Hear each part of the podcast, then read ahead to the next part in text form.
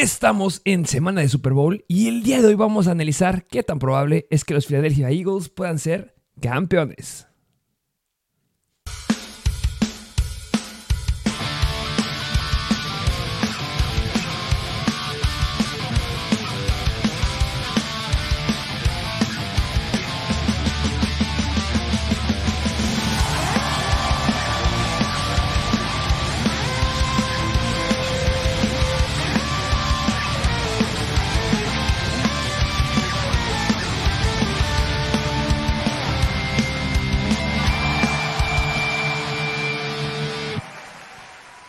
Bienvenidos a un nuevo episodio de Mr. Fantasy Football.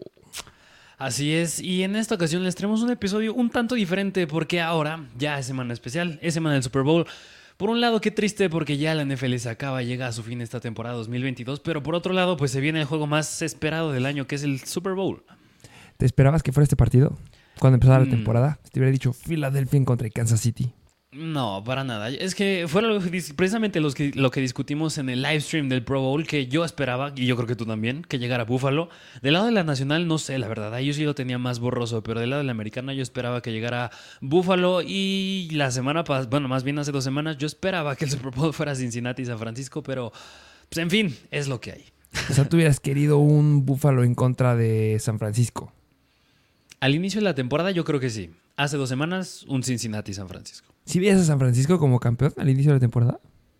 Mm, no, ya- veía que llegaba el Super Bowl, pero no que lo ganaran.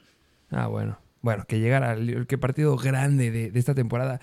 Ya empezamos a, hablar específicamente del Super Bowl. Ya es todo por todos lados. Hay noticias de Super Bowl. Ya están las entrevistas. Empieza a haber cosas bastante interesantes. Esta semana, justamente, ya que acaba el famosísimo y gran partido del Pro Bowl que nos encantó a todos. Pregúntenle a Josh Jacobs.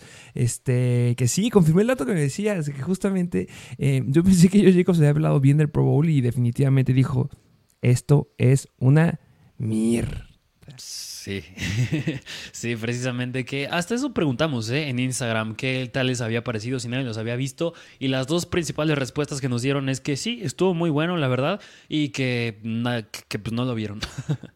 Ah, estuvo aburrido. Sí, un tanto aburrido la verdad, sí, diferente, vamos a ver qué respuesta le dan al siguiente año, pero pues en fin, si lo vieron el Pro Bowl, díganos qué tal lo vieron ustedes.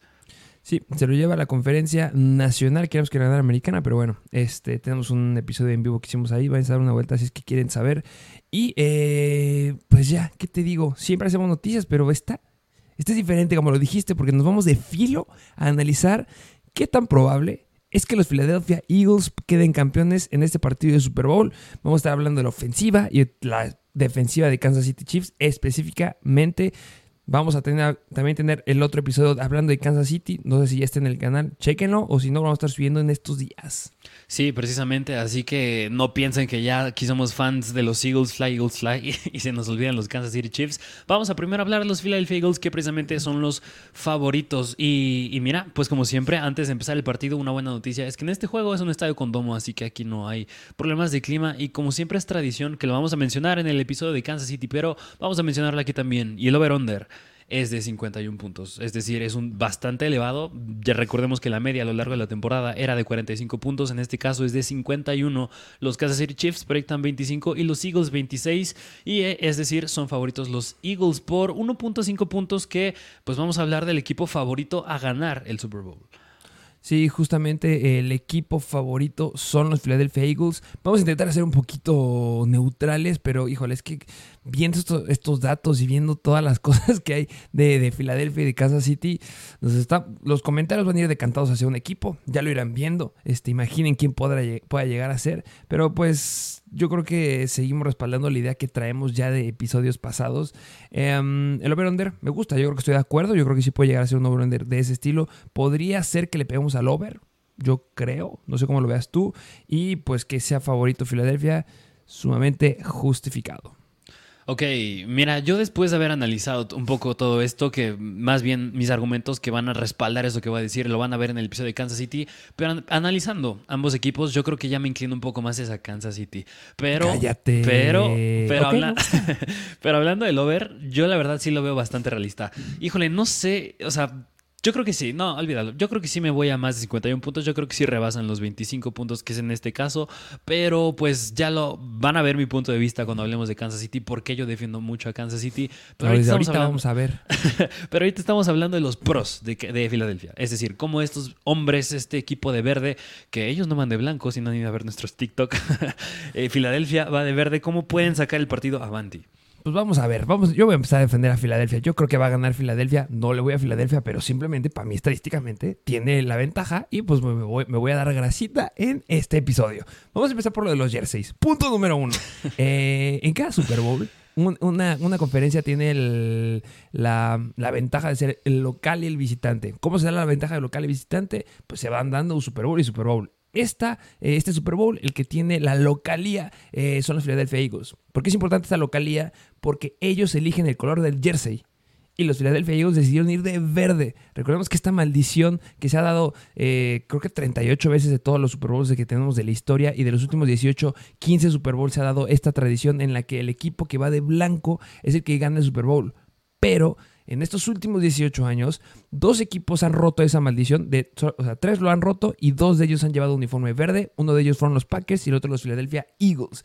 Entonces, ya han roto la maldición con verde y los que la rompieron fueron los Philadelphia Eagles y dijeron, ¿sabes qué? Ya la rompí una vez, viene igual la fiesta y me voy de verde.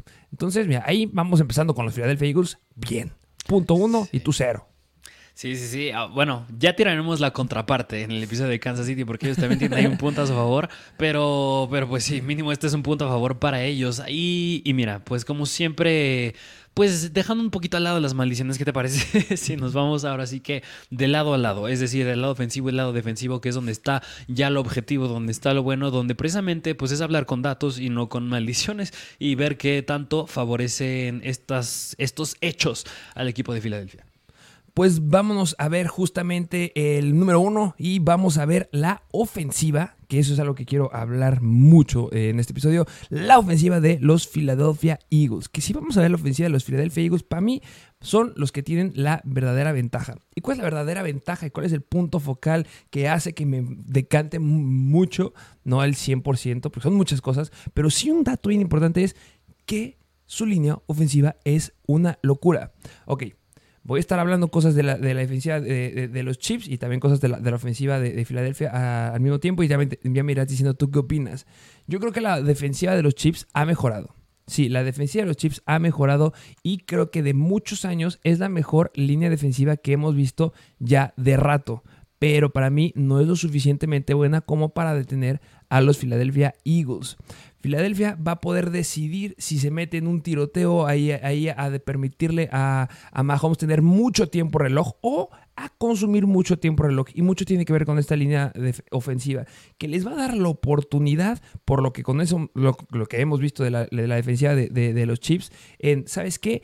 quiero acabarme el reloj, quiero darle mucho la bola a Miles Sanders y quiero darle mucho ataque terrestre a Jalen Hurts. ¿Para qué? Para acabarme el reloj. Y para mí, los que van a tener el control del reloj, que eso va a ser sumamente importante en este partido, van a ser los Philadelphia Eagles.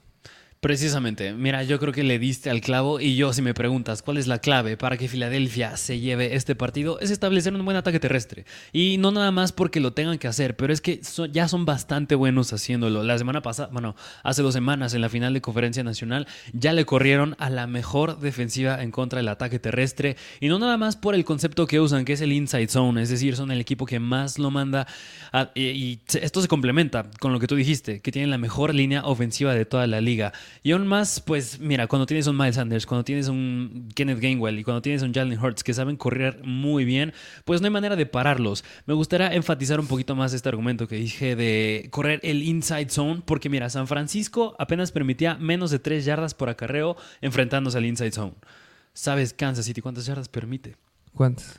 Permite 4.4 yardas. Es decir, 1.4 yardas más no parece mucho, pero a ver, estamos hablando de promedios y cuando estás hablando de yardas por acarreo, sí, sí es bastante la diferencia. Y, y, aquí me gustó hacer una comparación en ver Filadelfia cómo le había ido contra equipos que precisamente habían permitido 4.4 yardas por acarreo o más a lo largo de toda la temporada. Y tales fueron los equipos como fue, fueron los Giants, como fue como fue Detroit, como fue Chicago y como fue Green Bay. Y estos equipos les corrieron 268 yardas, 135 yardas, 253 yardas, 216 yardas, 102 yardas y contra Green Bay en específico 363 yardas. Es decir, o sea, yo creo que en este juego si me das a apostar si Filadelfia va a correr más de 100 yardas terrestres entre todos los jugadores, yo creo que sí. Yo creo que sí. Y eso ya es un diferencial enorme. Sí, sí, sí, 100% de acuerdo. Yo creo que el ataque terrestre va a ser sumamente importante.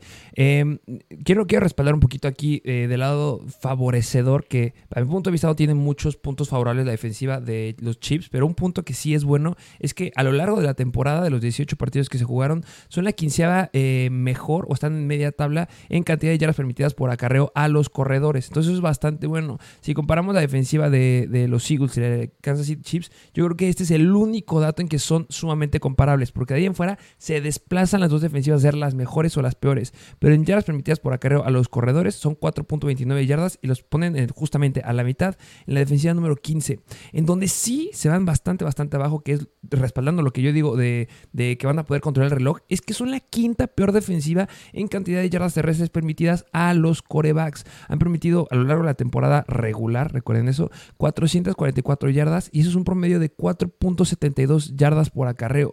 Y es donde yo creo que ahí va a estar la diferencia. No es lo mismo que te esté corriendo, que puedas controlar a los corredores, a que tengas un coreback que te pueda manejar mucho ataque terrestre. Y de la mano, que son la quinta que permite la, mayor cantidad de yardas terrestres a los corebacks, son la sexta que permite la mayor cantidad de touchdowns terrestres a los corebacks. A lo largo de la temporada permitieron cuatro. No suenan muchos, pero de todas las defensivas fueron la sexta peor.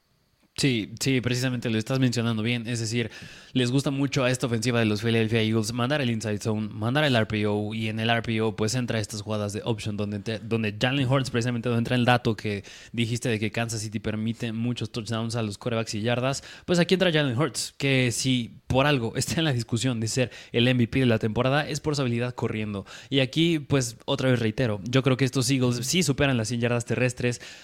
Pero yo ahí tengo un pequeño contraargumento que ya lo mencionaré cuando hablemos de Kansas City. Aunque si logran establecer un buen ataque terrestre, no van a necesitar hacer nada más estos Eagles. Ahora bien, yo creo que vale la pena mencionar el otro punto, que es, en dado caso que Kansas City sí logre parar el ataque terrestre, también estás hablando de un AJ Brown, Dallas Goddard y Devonta Smith. No los puedes dejar pasar por alto que justamente para mí lo que debería o lo que va a empezar a hacer y que vamos a ver ahí cierto em, cambio en la defensiva de los Chiefs es hacer blitz. No sé tú, cómo veas esa, situación, pero yo no creo eh, o, si, que Andy Reid se vaya a arriesgar tanto a hacer blitz porque, o sea, sabes una gran solución para poder pagar el ataque terrestre y que puede ser una opción para parar todo este tipo de RPOs que estoy 100% de acuerdo y que nada más tenía un dato ahí también extra de comentarles que son la defensiva que ha permitido la segunda menor de cantidad terrestres a los corredores, ojo ahí, o sea, permiten la, la sexta mayor cantidad de touchdowns a los corebacks por tierra con cuatro, pero son la defensiva que permitió la segunda menor cantidad de touchdowns terrestres. Mucho tiene que ver que han sido juegos en donde van perdiendo los equipos en contra de Kansas y es difícil que se decanten al ataque terrestre, pero pues bueno, es un dato que yo no creo que va a pasar en este Super Bowl.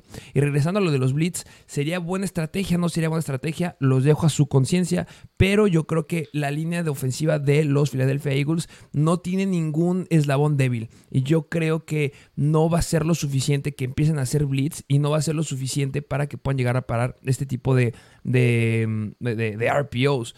Y en caso que decidan, ¿sabes qué? Vamos a empezar a hacer Blitz, va a haber un problema o para, para, los Chiefs, porque no se sorprendan si en ese momento en que empezamos a ver los blitz de Chiefs, los Horts y los Philadelphia Eagles se empiezan a decantar por, ¿sabes qué? Mejor vamos a empezar a lanzar un poco más, porque Kansas City, si tú sacrificas a jugadores en el segundo nivel para poder hacer blitz, pues le empiezas a dar muchas más ventanas a Hortz, una para encontrar jugadores libres en rutas cortas o medianas y también para poder hacer gran grandes jugadas con sus piernas, que es donde ya vimos que les suele pegar bastante a la defensiva de los Chiefs. Y, aún más, este punto que estás mencionando, yo ahí también le agregaría el daño que puede llegar a ser Hertz en las rutas de Go, es decir, en las rutas profundas. Yo creo que aquí es donde podría estar el punto clave, el diferencial al hablar de, al hablar de Devonta Smith y de AJ Brown, porque Jalen Hurts, esto lo mencionamos al analizar el partido de la final de conferencia de los 49ers en contra de los Eagles, pero lo reitero otra vez. Jalen Hurts tiene la mayor cantidad de yardas en pases de rutas de Go. Lanzadas afuera de los números eh, en toda la NFL. Y aunque se haya perdido bastantes, bueno, unos cuantos juegos Jalen Hurts a lo largo de toda la temporada, en estos pases específicamente acabó con 476 yardas, 5 touchdowns, 0 intercepciones y la cuarta mayor cantidad de rating, que es de 123. Es decir, Jalen Hurts es muy bueno en pases largos con Devonta Smith y AJ Brown. Y tú me vas a decir que el perímetro de Kansas City va a poder contra estos dos hombres para nada. La semana pasada, bueno, más bien hace dos semanas, ya se vio, no en todas las jugadas, pero en ciertas jugadas se vio como tanto Yamar Chase como T. Higgins los lograron comer en ciertas jugadas. Y yo creo que no mejora el escenario en este caso contra Devonta Smith y AJ Brown, que son dos grandes, bueno, en específico Devonta Smith, que corre las rutas muy bien. Aquí es donde yo creo que además del ataque terrestre para Kansas City puede estar el punto débil, que si Jalen Hurts logra conectar estos pases largos, mm, ya es un partido totalmente para Filadelfia. Y que justamente, eh, respaldando todo esto que acabas de decir, que ya vimos en los, en los partidos de postemporada, la defensiva de los Chiefs a lo largo de la temporada se caracterizaron por ser la octava peor defensiva en cantidad de yardas aéreas permitidas. Ojo, a los corebacks les permitieron la octava mayor cantidad con 4.138 yardas aéreas, que tiene mucho que ver lo que estabas diciendo. O sea, si Hortz empieza a conectar pases en Go, que es bastante bueno en hacerlo, o sea, ya es una defensiva que le suele pegar mucho y que suelen permitir muchas yardas a los jugadores, o es lo que vimos a lo largo de la temporada. Y también son la la defensiva que ha permitido la mayor cantidad de touchdowns aéreos de toda la NFL. Permitieron en total 33 touchdowns por aire. O sea, de verdad esta es una defensiva que recalco que los partidos que veíamos a lo largo de temporada en contra de Kansas City eran de muchos puntos y tenían que hacer a las, a las ofensivas decantarse por un ataque muy pesado hacia el aire. Eso justifica mucho estas estadísticas, pero cuando lo hacían les clavaban y les entraban los puntos. Y no solamente hablando de, de aire de los wide receivers, también hablando de por aire de los corredores, porque fueron la cuarta eh, defensiva que permitió la cuarta mayor cantidad de yardas aéreas a los corredores con 796 y también permitieron la séptima mayor cantidad de touchdowns aéreos a los corredores con dos. Y no solamente ellos, tú también ya lo dijiste. Dallas Goddard también es un elemento aquí importante. Y hablando específicamente en contra de los Tyrants, fue la defensiva que permitió la quinta mayor cantidad de touchdowns aéreos a los Tyrants con nueve. Sí, así que miren, así que yo creo que si nos estás escuchando y tú eres fan de Kansas City o estás apoyando a Kansas City, pues parece perdido, casi casi, porque me estás hablando que Jalen Hurts, Miles Sanders, Kenneth Gainwell les van a correr con la mejor línea ofensiva de la liga y aún más tienes a un Devonta Smith, AJ Brown y un Dallas Goddard que pues pueden dominar por aire al 100%. Yo creo que aquí yo, mira, en el punto que dijiste que la clave para Kansas City podría estar en mandar el blitz, híjole, me cuesta difícil hablar de ello y hablar de Frank Clark y de Chris Jones, que ellos fueron clave en el juego de conferencia en contra de, Kansas City, que, bueno, en contra de Cincinnati más bien. Yo no creo que en este partido sea la gran diferencia, porque en el, hace dos semanas vimos como Nick Bosa, Fred Warner este, y compañía no pudieron presionar a Jalen Hurts en muchas jugadas. Y en esta semana yo no creo que Chris Jones sea mejor que Nick Bosa, así que yo no creo que pueda ser mejor trabajo. Así que, ¿dónde podría estar la esperanza de Kansas City del lado defensivo? Pues no le está. pues no le está. Más bien, yo creo que si Kansas City debe hacer algo del lado defensivo es no ganar el juego, pero más bien no perderlo. Y es decir, es aguantar lo suficiente para que del otro lado Patrick Mahomes él pueda sacar el partido adelante, que ya enfatizaremos en eso un poquito en el episodio de Kansas City.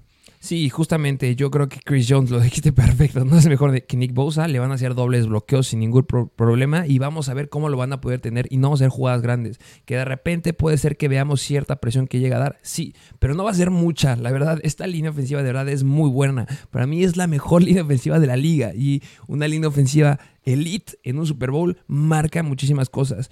Yo creo que, eh, ya les dije la situación de los Blitz, no creo que se decanten esa opción, pero tienen que encontrar la fórmula de los chips para que hagan que Jalen Hurts se enfoque en pasar. Que no corra, o sea, hacer eh, una contención y jugar zona. Porque si hay algo que ha logrado ahí hacerle ver su, su, suerte a los Philadelphia Eagles es cuando les juegan zona. Durante la temporada, aunque no tenemos muchos equipos que hayan jugado zona en contra de, de Filadelfia, Hurts ha estado en su peor momento cuando intentaba salir de la bolsa de protección en defensivas que están jugando zona. Es decir, que también jugaban contención y también jugaban eh, en el perímetro este, cobertura de zona. Eso les ha funcionado a las defensivas que han ido en contra de Filadelfia y les ha funcionado porque en ese tipo de situaciones hemos visto cómo le han interceptado o cómo de repente vemos un balón suelto y ese podría ser la estrategia de, de Kansas City lo, dices, lo dijiste perfecto. No de, creo que sea una defensiva que vaya a ser sumamente aplastante en contra de Filadelfia.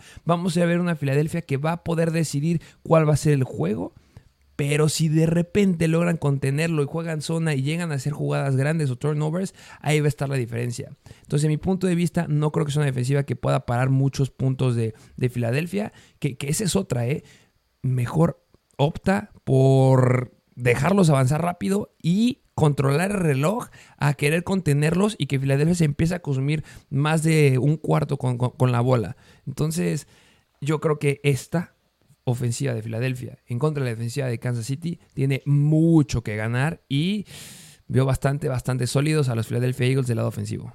Sí, que, que mira, nada más para cerrar el lado ofensivo, yo creo que en contra Jalen Hurts, si logra Kansas City, parar el ataque terrestre y que lo obliguen a lanzar, yo ahí sí cuestiono mucho su habilidad para poder hacerlo, a pesar de que es el mejor en rutas de Go. A ver, estás hablando del Super Bowl, un evento que va a ser su primera vez ahí, Jalen Hurts, y la última vez que estuvo en una final de, de, fútbol americano en, algún, este, en alguna liga fue en college y fue banqueado por Tota Bailoa. No quiero insinuar nada, pero lo que voy es que es un, es un juego que conlleva gran responsabilidad y yo creo que Jalen Hurts es un quarterback bastante capaz de hacerlo de es decir, de ser un coreback que puede cargar al equipo en su brazo, claro que sí es capaz, pero que creo que lo pueda llegar a hacer en un juego del calibre del Super Bowl, es difícil creer. Sí, de acuerdo. Ahí está la fórmula. Hacer que sea pasador. Convertir a Jalen Hurts no en un coreback terrestre, convertirlo en un coreback que lance. Y sí, el escenario es pesado, es complicado. Y Padre Mahomes ya lleva bastante experiencia. Y este Hurts no. Entonces, sí. yo creo que ahí está la fórmula. Pero sí es un escenario en donde podría llegar a, ganar la Filadelfia sin ningún problema, porque esta defensiva de Kansas, lo dije, eh, es de las mejores defensivas que hemos visto específicamente en contra del ataque terrestre de lo que veíamos de hace mucho tiempo, pero no creo que sea suficiente. Y Legerius Sned, que era el jugador que se le lastimó en el último partido, al parecer sí va a estar listo para jugar, que eso es bueno, que es no sé si no puede decirlo como su primero o segundo mejor cornerback, entonces va a ser importante porque justamente tienes a un Devon Smith y un AJ Brown que son increíbles. Justamente, pero pues mira, pues este fue el lado ofensivo de Filadelfia. Y ahora, pues ¿qué te parece si nos vamos al otro lado que yo creo que es donde está más interesante porque yo creo que aquí es donde más se define el partido que es la ofensa de Kansas City, Patrick Mahomes, Travis Kelsey contra esta defensiva que tiene mucho talento también.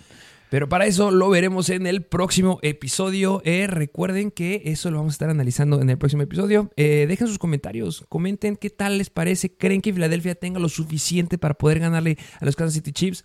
Personalmente, yo creo que sí, Filadelfia tiene lo suficiente para poder ganarles y ya estaremos viendo en el siguiente episodio nos dirás tus puntos, que dices que traes muchos y dices que traes lo suficientemente eh, puntos para convencernos que Kansas es mejor. Sí, sí, sí, así es. Pues recuerden este, suscribirse, dejen un comentario, denle like y pues bueno, sin nada más que decir, nos vemos a la próxima.